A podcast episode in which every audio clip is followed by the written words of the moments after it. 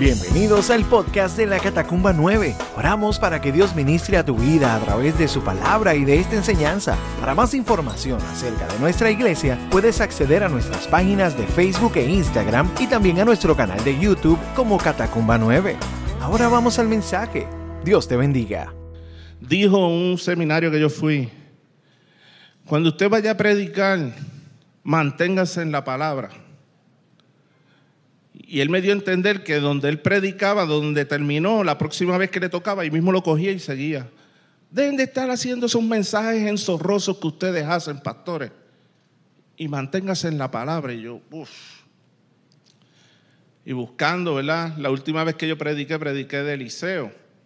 Y Eliseo fue aquel que Dios usó para bendición para el pueblo, tanto en ayuda haciendo unos milagros increíbles, como sanar un leproso, como resucitar a un joven que había muerto, el hacer tantas cosas que cotidianas para las personas que rodeaban a Eliseo, tenían una situación e iban donde él y él les ayudaba. Una vez fue uno y le dijo, mira, estábamos cortando árbol y se me cayó el hacha al agua.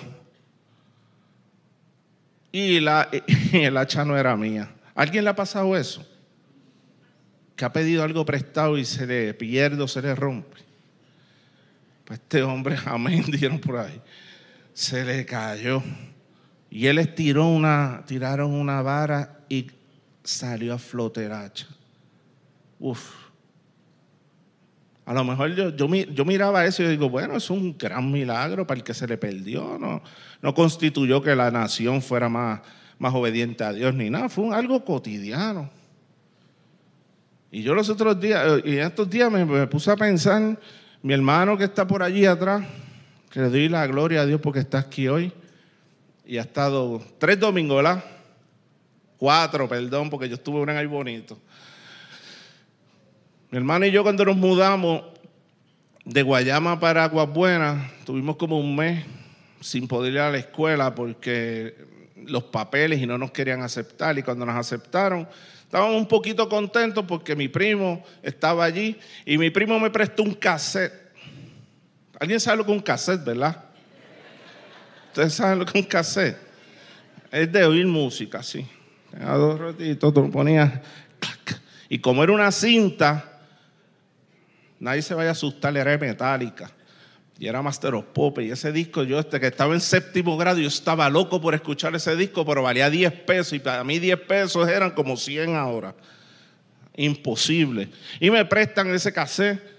Y yo llego en casa de abuela, dejé el monte, subí, me encerré, abuela, voy a escuchar radio. Sí, sí. Y yo ponía metálica, Master of Pop allá a todo con mi abuela afuera. Pero yo lo pongo y comienza.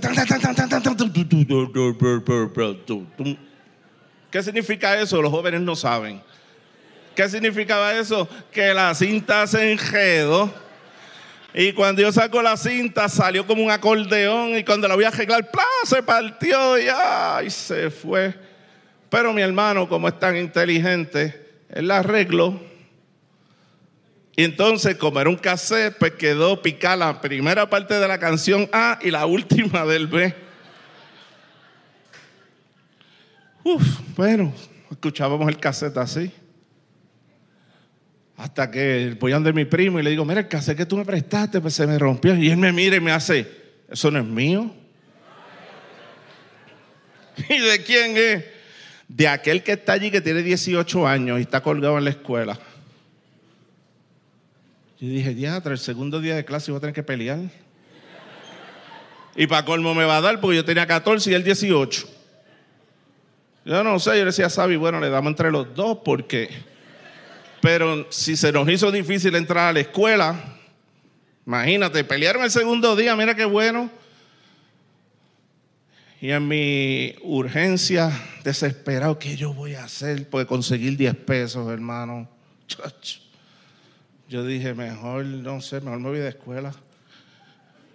Sí, conseguir 10 pesos en mi situación, como era mi situación económica, era mejor ir a la escuela. Yo dije, pues no sé qué voy a hacer. Adiós. Y le cuento a mi tía. Yo tengo unos tíos que son dos años mayor que yo, tres. Y le digo a mi tía, mamá, ¿tú sabes lo que me pasó? Y le cuento. Y ella me dice, ay, no te apures si él fue novio mío. Y yo, de verdad, Titi. Sí, papá, sí, ese fue novio mío. No te apures, me dio un besito, quédate tranquilo, que eso ya está resuelto. Y yo dije, ¿qué va a hacer? Pues vamos en la guagua, el muchacho se baja y mi tía se va a montar en la guagua y lo para, lo coge de frente, para al frente y dice, mira mi amor, ¿te acuerdas un cassette que tú le prestaste a aquel, que aquel se lo prestó a mi sobrino? Ah, sí, pues se rompió. Y él no tiene los chavos, ni yo tampoco, y no te lo vamos a pagar y tú te vas a caer contentito. Le dio un beso y él dijo, no hay problema, si eso no es nada. Cuando ella se monta, yo estoy así. Ya, mi amor. Y yo bendición. Dios te bendiga, muchacho. Tranquilo, gózate ahí, olvídate de eso. Mi tití me resolvió así. Pero hay veces en la vida que nosotros tenemos circunstancias donde tití, ni tío, ni mis hermanos me pueden resolver. Y toca esperar por un milagro, ¿sí o no? Yo, todo el que me conoce sabe que yo soy un duro en la mecánica. Un a un desastre. Yo salgo a casa con, en crocs. Cuando Susan me dice, mira, brégate esto, yo salgo en crocs, en corto, así, con una llave. Y mis vecinos vienen cogiendo. Fu, fu, vente, vente, vente, que José va a dañar algo. Y vienen y me quitan. Bueno, el otro día iba a poner una batería al carro y me sacaron. Pa, pa, pa, dame las llaves, prendieron todo y se vacilaban entre ellos y yo acá. Pues yo no sirvo. Pero tengo unos hermanos que siempre me resuelven, que cuando yo tengo una necesidad lo llamo y me dice, tranquilo, pastor, que yo te resuelvo. Y eso para mí es, Dios los bendiga, pues yo no sé de eso. Y me resuelven y, y me gozo. Pero hay momentos en los cuales todos mis amigos, hermanos y todo, suceden cosas y, y ahí toca esperar y esperar un milagro de Dios para mi vida porque en verdad no sé cómo voy a resolver. Y miren lo que pasó. Y oró Eliseo y dijo, te ruego, oh Jehová, que abras sus ojos para que vea. Entonces Jehová abrió los ojos del criado y miró. Y aquí que el monte estaba lleno de gente de a caballo y de carros de fuego alrededor de Eliseo. Segunda de Reyes 6:17. Eliseo pues estaba haciendo todas estas tareas. Siria vuelve otra vez a querer tener guerra con Israel. Y lo que hacen es hacer una estrategia, pero cuando está haciendo la estrategia, el Señor le ministraba a Eliseo y Eliseo le decía al rey, mira, en tal lugar no pases, porque allí están los sirios esperándonos. Y él investigaba y chequeaba y era verdad. En ese momento el rey le hacía caso a Eliseo. Y Eliseo fue aquel que protegió al, pueblo de Dios de que no, no pasaran por unos lugares porque había una amenaza contra ellos. Entonces el rey de Siria dijo, vengan acá, vengan acá, espérate, espérate. ¿Hay alguno de nosotros que está trabajando para Él? Porque porque todo lo que yo hago Él lo sabe. Y viene uno de los de él y le dice, lo que pasa es que allí está el hombre del Señor. Y a aquel le revelan todos los secretos que tú dices en tu cuarto. ¿Cuántos de nosotros tenemos secretos? O hay cosas que no decimos, es más que no salen ni del cuarto de nosotros. Pero todo lo que él maquinaba, lo que estaba diciéndole a eh, este joven a, su rey, es que Eliseo sabe todo lo que tú estás pensando porque algo divino se lo está revelando. Ah, sí. Pues búsqueme en dónde está él y lo vamos a aprender. y prenderlo, pues ya ustedes saben, darle, matarlo. Buscan información y dicen, está en Dotán, pues vamos para allá. Y los sirios tenían una costumbre, y era que como tenían un ejército poderoso, mira, fueron a caballo y carros con caballo para buscar un solo hombre. Y cuando dicen sitió la ciudad, o sitiar, era que se iban alrededor de ella. Y están ahí. El criado de Eliseo se levanta y cuando ve lo que está pasando le dice a él, ¿viste que hay un ejército ahí? ¿Qué vamos a hacer? Y viene Eliseo y le pide a Dios que abra los ojos de su criado para que viera que él no estaba solo, que eran más los que estaban con él que los que estaban en contra. El, criado vio a alguien, ¿no? ¿Sabes lo que pasa, hermano? Que si una persona comete un crimen y diez personas lo vieron, y esa persona que cometió el crimen va y busca 60 personas que digan que no lo vieron. ¿Cometió el crimen, sí o no? Podrá tener mil personas que digan lo contrario, pero hay 10 que lo vieron. Por lo tanto, aunque el criado de Eliseo no estaba viendo lo que estaba no estaba viendo, Eliseo sí. Y miren qué interesante, Eliseo no, no había salido, es el criado el que va a donde él. Por lo tanto, había una certeza. ¿Y quién estaba con Eliseo? Caballo, carro, pero carros de fuego.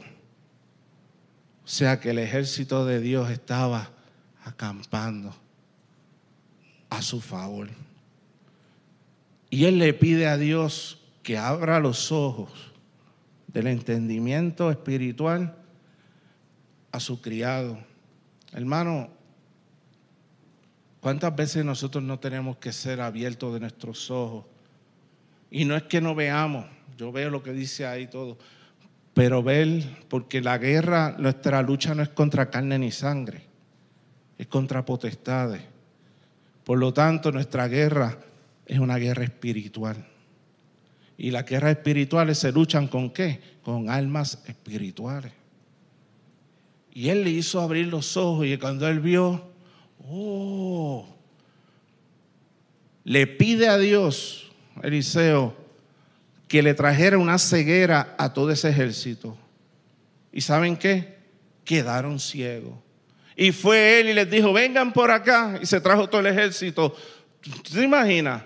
Vengan, síganme que yo los voy a llevar donde el que ustedes están buscando. Y el que estaban buscando los dirigió a todos ellos. Y cuando los llevó al medio de Samaria, le dice, Señor, tráele la vista. Cuando ellos abrieron los ojos, ¡uh! estaban en el medio de Samaria. Y allí estaba Eliseo, que era el que ellos estaban buscando. Imagínense, el rey dice, llegó todo el ejército y los tenemos jodidos ahora nosotros a ellos. Vamos a matarlos. ¿Y qué le dijo él? No, no, vas a matar tú al que usaste, al que, el que capturaste. Eso no se puede hacer. Vamos a darle de comer. Les dio de comer. Dice que dio pan y agua, pero también les prepararon un banquete. Luego de eso, los dejó ir. Y salieron y dice que nunca más bandas de sirios fueron a Israel a atacar. Eh, abrir los ojos espirituales es algo que nosotros necesitamos cada día para nuestra vida, pero también para los que nos rodean. Hermano, el 13 de enero, cuando falleció mi mamá, yo estaba terminando clase. Primer día que estoy dando clase. Y en, yo creo que en dos días, yo lo único que pensaba, si el semestre acaba de comenzar, ¿cómo yo lo voy a terminar? Si yo me siento horrible, yo estoy... yo no puedo, yo no puedo ni, ni sumar dos más dos. Mis hermanos, mi iglesia me hizo abrir mis ojos espirituales. Poder entender dónde está mi mamá y poder seguir haciendo la obra que Él me llamó a hacer. ¿Saben qué? En estos cinco meses yo he predicado más que nunca. Pudimos graduar a los estudiantes, pude terminar el semestre. Qué muchas cosas yo he hecho en estos cinco meses que yo había dicho. Yo creo que yo me voy a reunir con los pastores y les voy a decir, denme un buen break. Porque de verdad fue... Y aquí estoy hoy. Tuve que abrir los ojos espirituales. Y nosotros estamos llamados a eso. ¿Saben qué? El Señor no nos enseñó ni nos dice que amemos a Satanás ni al mal, pero sí que amemos a nuestros enemigos. Y eso fue lo que hizo Eliseo con cada uno de ellos. Era el pueblo que ellos perseguían, que mataban, que se robaban gente. Sin embargo, Él le mostró amor. Imagínense qué sorpresa, ¿verdad? Y, esa, y ese, ese tipo de testimonio de que yo no te voy a hacer daño aunque tú seas mi enemigo. Y eso nos enseña mucho porque hoy en día, con esto de la pandemia, hay mucha gente que a veces que ni los vemos o estamos distantes. Mucha gente me dice, estás desaparecido, ah, ya no eres ni mi amigo, me han dicho como cinco o seis. Y es que el tiempo ha sido pues, otra cosa. Pero la palabra nos enseña, aquí vemos un testimonio de que cuando Dios abre nuestros ojos, vamos a ver su protección sobre nosotros. Vamos a ver las cosas con la claridad con que las tenemos que ver, que es que Dios siempre ha sido fiel para con nosotros. La bondad de Dios y el cariño y el amor de Dios para nosotros siempre ha estado. ¿Cuántos no nos hemos cegado y no hemos visto y nos desesperamos? Yo recuerdo haber tenido, ya cuando era empezando en el Evangelio, me acuerdo que, ay, ¿cómo voy a resolver esto? Ay, lo otro. Y venía alguien y me decía, muchacho, pero tranquilo, si lo que hay que orar. Y yo soy nada más. Al día de hoy, a veces lucho con eso. Y no tengo miedo a decirlo, que digan, uy, el pastor, mira, tiene, tiene a veces falta de fe. No, no, chacho, yo, voy a hacer el mismo aquí, ahí. He tenido esa falta, he tenido, digo, ay, ¿cómo? lo que me falta es que salga el chapulín. Oh, y ahora, ¿quién podrá ayudarme? Siempre me ha ayudado el mismo, el Señor. Hay veces que he visto amigos y hermanos que han estado ahí, que Dios los ha puesto y me han bendecido en un momento bien difícil. Y hay momentos en los cuales esos amigos han tenido que orar por mí como oró Eliseo para que yo abra los ojos y pueda ver que Dios está obrando. Si usted busca en la palabra siglos después, mucho tiempo después, cuando a Jesús lo fueron a arrestar, que se llegaron donde él, ¿qué hizo Pedro? Sacó una espada y le cortó la oreja al hombre. Y el Señor Jesús le dijo, no, no, no, no, no, no. Si yo clamo a mi Padre, ¿no vendrían ángeles y rodearían aquí y me salvarían de todo esto? Es que hay que ver con los ojos de Él, este es el propósito de Él. ¡Pum! Y le pegó la oreja al hombre. Dígame usted si eso no es tener que ver con los ojos de Dios. En otro momento a Pedro le dijeron, cállate Satanás, sal de ahí. Clase limazo, ¿verdad? ¿Por qué? Porque estaba queriendo oponerse al plan de Dios que era que Jesús iba a morir en la cruz. Y él lo que le estaba diciendo, no, no, que no te pase nada malo. Tenía que ver con los ojos de Dios. Y hay veces que la razón y el corazón nos lleva a estar pensando en cosas que a veces se nos olvida cuál es la verdadera voluntad de Dios en lo que en lo que quiere hacer y necesitamos tener nuestros ojos abiertos. Hay muchos hermanos, no sé, yo a veces soy el primero que me dicen algo y me llevo la mano a la cabeza en vez de decirle, hermano, tranquilo que vamos a orar y Dios está contigo. Los otros días estaba con, con Susan y voy en la guagua, creo que fue, y ¡pum! un mensaje de un hermano pastor y me dice, y yo lo veo y rápido digo, mm, me va a enviar a un sitio a predicar. Y no, el mensaje decía, estoy regresando de mis vacaciones. Y yo, ah, qué bueno. Me va muy bien, pero ya estamos aquí con manos a la obra. Te pregunto, ¿por qué quieres que ore? Wow, en serio. Y en ese momento estaba recibiendo el mensaje de un hermano que estaba enfermo.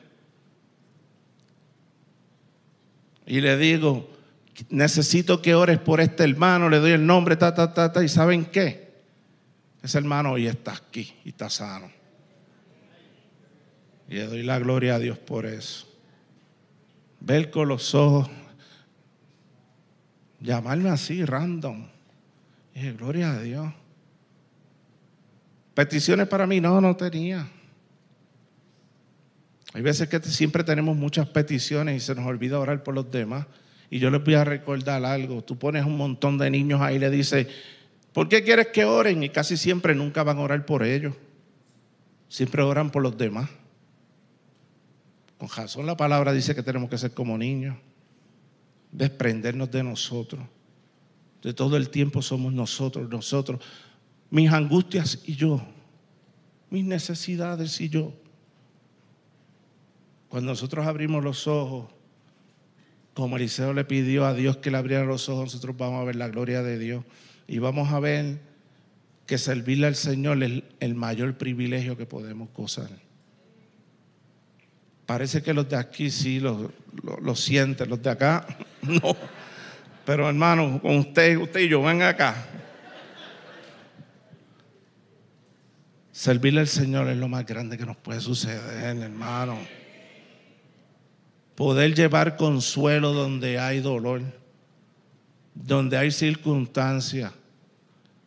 Eh, cuando hicimos la celebración aquí de nuestra hermana Suri, Dios santo, yo estaba allí, yo veía tantos hermanos que no veía hacía tiempo y otros abrazándose y otros, y vi hermanos que iban a donde mi esposa a saludar y, y por un momento yo me olvidé de, qué era lo verdadero, lo que estaba sucediendo. Pero es que cuando vemos con los ojos de Dios es otra cosa. Estamos celebrando que nuestra hermana estaba en los cielos. Hermano, que hace falta, que si dolió, sigue doliendo. Pero cuando tú lo ves con los ojos de Él y ves a su familia, y ve, yo, decía, pero Dios mío, cuando hacían los preparativos, yo estaba ensayando ahí. Y yo veía los mismos preparativos como cuando hemos hecho bodas y fiestas. Y, yo, y cuando de momento choco y veo la foto, digo, espérate, pues es que no estamos. Esto el mundo no lo va a entender jamás y nunca. A menos que tenga los ojos de Dios puestos. Así que usted y yo hemos presenciado cosas que, que hermano, Vamos para la próxima historia. ¿Alguien tiene alguna duda?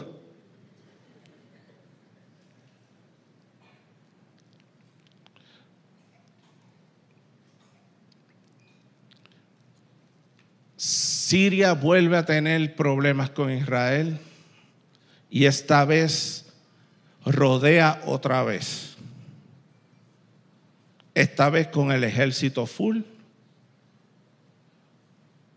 cuando sitiaban un lugar, los que estaban adentro obviamente no podían salir. Por lo tanto, iba a llegar el tiempo en que te iba a dar hambre. Y los comestibles y todo el tipo de negociación no se podía dar. Por lo tanto, el desespero era increíble allá adentro. Estaba buscando información y dicen que los soldados que estaban afuera esos estaban chilling, porque estaban comiendo todo el día, lo que tenían que era esperar que el otro se rindiera allá adentro. Y estaban prácticamente casi de vacaciones, se buscaban novias, les traían comida y de pachanga allí. Pero los de adentro, cada día le iba mal, mal, mal, mal. ¿Y ustedes saben qué?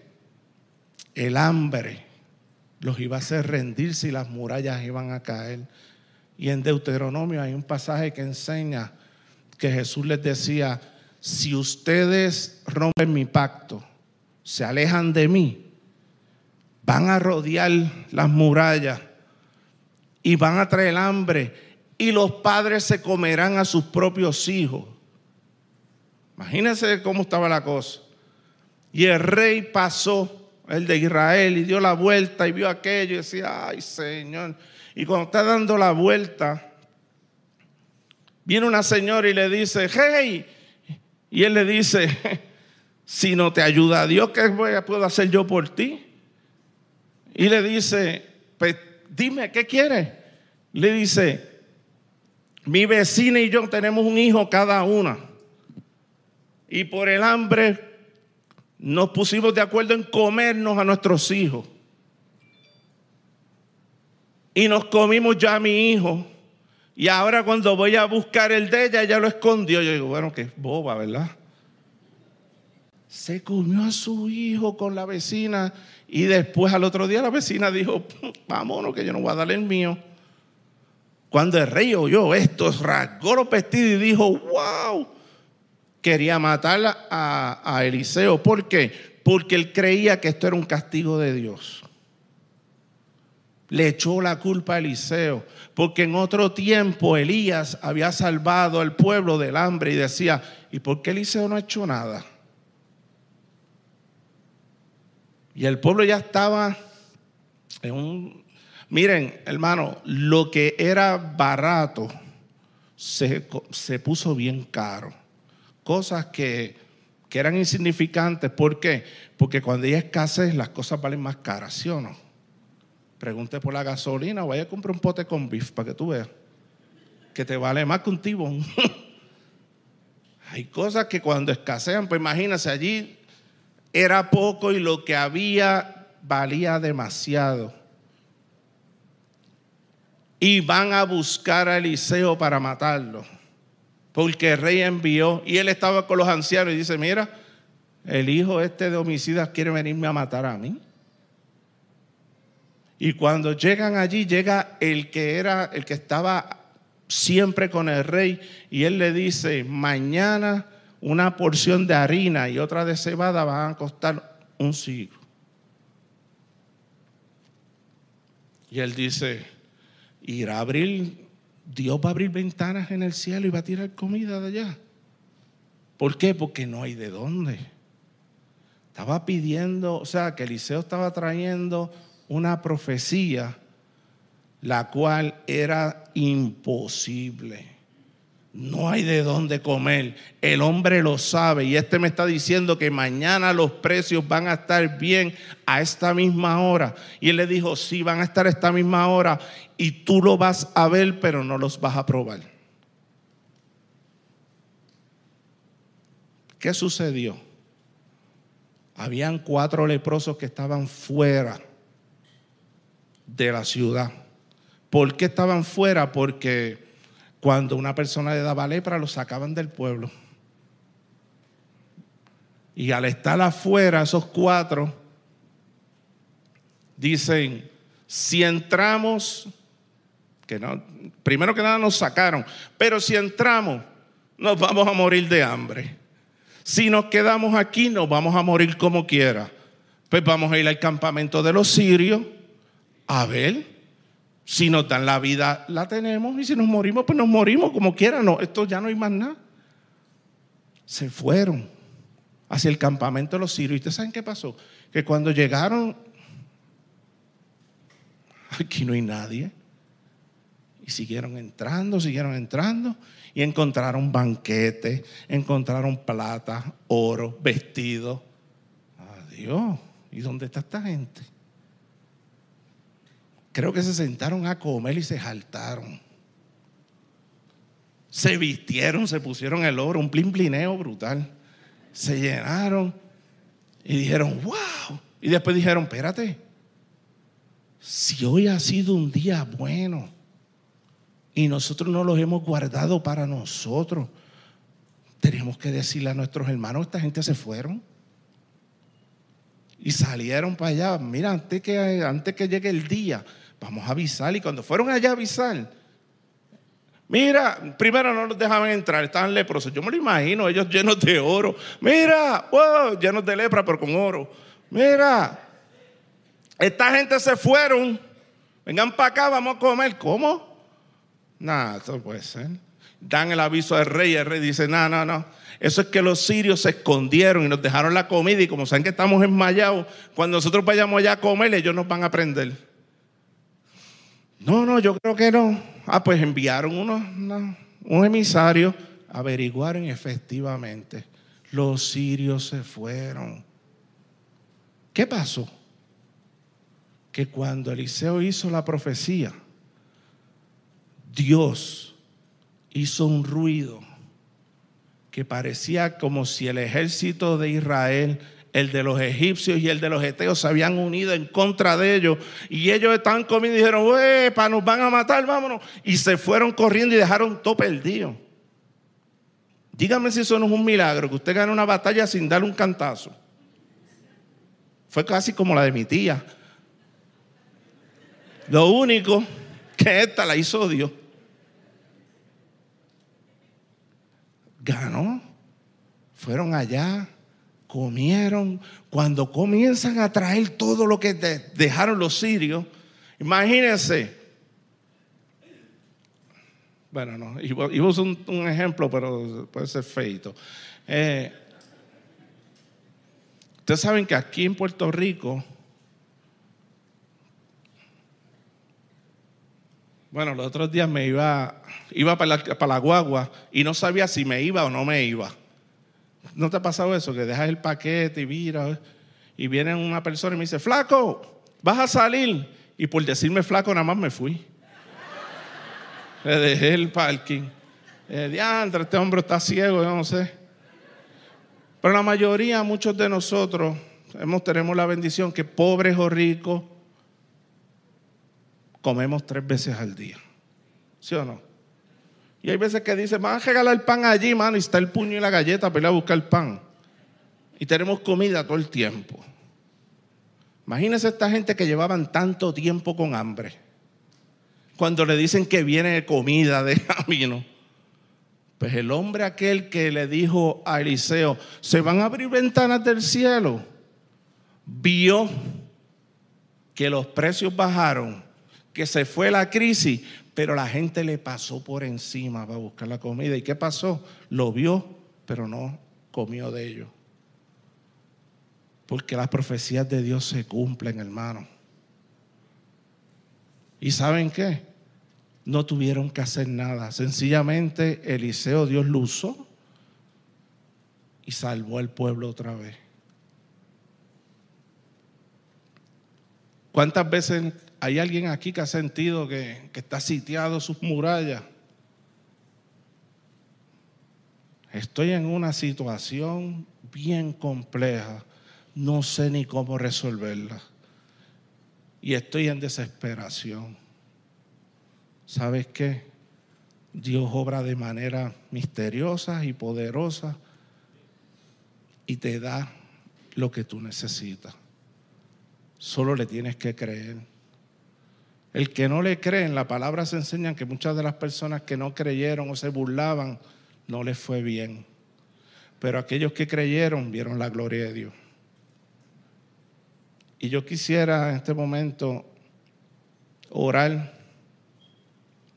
Si hay alguien que esté en una situación que se siente así, yo necesito ver con los ojos de Dios porque yo no veo el milagro en mi vida, yo, yo estoy en una situación compleja. Hay veces que cuando miramos con los ojos de Dios nos damos cuenta que no es tan compleja nada, pero en lo que eso sucede, yo quisiera pues, vamos a ponernos en pie ¿Qué hora es? Mira, estoy en 23 segundos. Si hay alguien que desea la oración por porque está pasando un momento complejo y de verdad yo yo esta, esta yo cuando ministro casi siempre me ministro a mí mismo también pero quiero que lo vea porque hay veces que el cristiano dice, no me atrevo a decir que estoy en desesperanza o que estoy en una situación bien compleja porque ¿qué van a pensar de mí? ¿Sabes qué?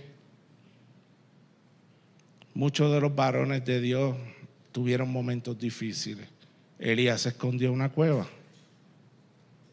Imagínese usted. Si hay alguien que guste de la oración puede pasar. Y le vamos a clamar a Dios y Dios va a obrar como Él la anhele este, hacer en medio nuestro y en tu vida y que cada uno de nosotros pueda entender que a lo mejor tenemos a alguien al lado que necesita nuestra oración o que necesita que nosotros oremos para, para que pueda ver, ¿verdad? la bondad de Dios en su vida, vea que Dios sí está pendiente de cada uno de nosotros.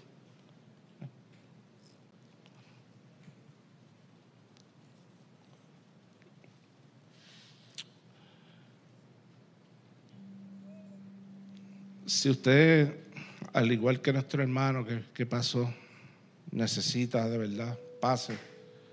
Vamos a estar orando y y saben qué? Vamos a testificar de que Dios lo hizo, que Dios obró. Y aquello que tal vez humanamente pensé que ya lo tenía que dar por perdido, no está perdido porque está en las manos del Señor.